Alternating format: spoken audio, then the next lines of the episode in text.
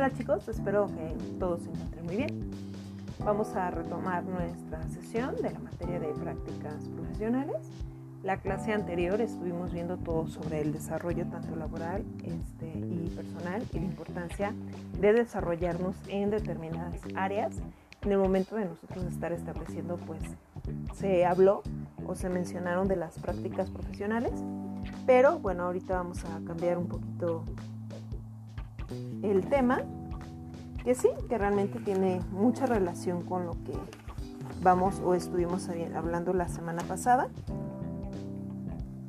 Y pues eh, aparte de esas competencias laborales que nosotros, que nosotros tenemos o que empezamos a obtener gracias a prácticas profesionales, gracias a nuestro servicio social e incluso en la forma, el cómo nosotros nos estamos desenvolviendo en cualquier ámbito, pues siempre somos o siempre nos hacen una, una evaluación, ¿no? Incluso cuando estamos estudiando nos hacen una evaluación.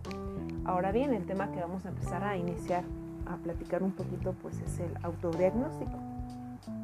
Y realmente antes de antes de poder entender o entenderse con, con los demás, primero pues siempre es entenderse con uno mismo, ¿no? Y pues esto realmente parece como que muy obvio, ¿no? Porque dicen, bueno, si, si tú no te quieres, ¿cómo vas a querer? Si tú no te entiendes, ¿cómo te vas a entender? Y entre otras cosas que se pueden llegar a, a escuchar, ¿no?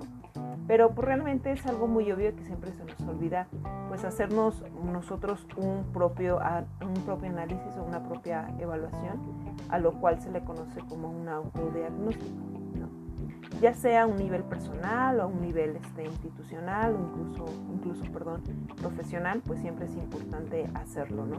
E incluso cuando ustedes van y a pedir un trabajo, pues por lo general se les hace un diagnóstico que probablemente va, pues, lo genera o lo va a determinar pues algunas pruebas psicométricas que va a ser esencial e importante para que puedas estar dentro de una institución.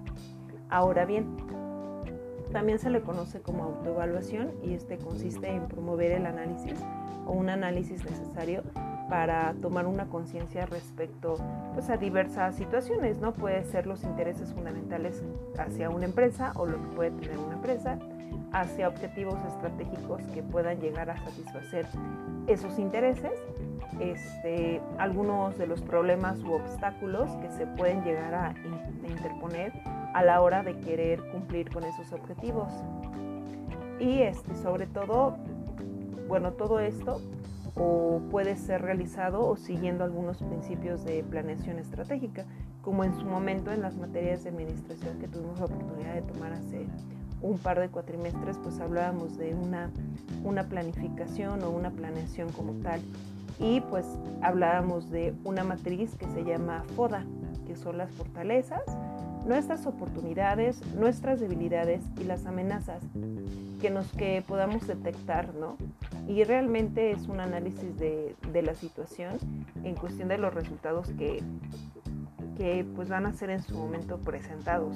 De alguna manera poderlo analizar y poder pues sacar esas estrategias para poder cambiarlas y de alguna u otra forma pues actuar o tomar mejores decisiones respecto a algo. Este análisis FODA pues, realmente se puede hacer de manera personal.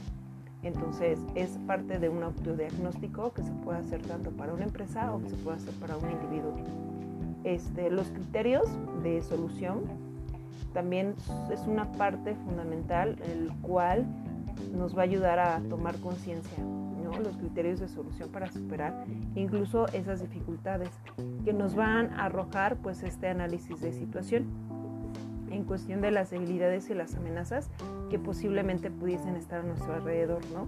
Y también y sobre todo pues para aprovechar esas potencialidades que, que llegamos a tener, ¿no? Que no es otra cosa que las fortalezas y las oportunidades que nosotros pues tenemos. Entonces sí, si son pocas las fortalezas que tenemos, pues las tenemos que fortalecer muchísimo más, ¿no? Y si son pocas las oportunidades que se nos enfrentan en la vida, pues las tenemos que aprovechar, no dejarlas pasar. Pero si, si, al contrario son más debilidades y más amenazas, pues tenemos que convertirlas en fortalezas y en oportunidades. Y no solamente como que cerrar la puerta y no arriesgarte a salir de esa zona de confort.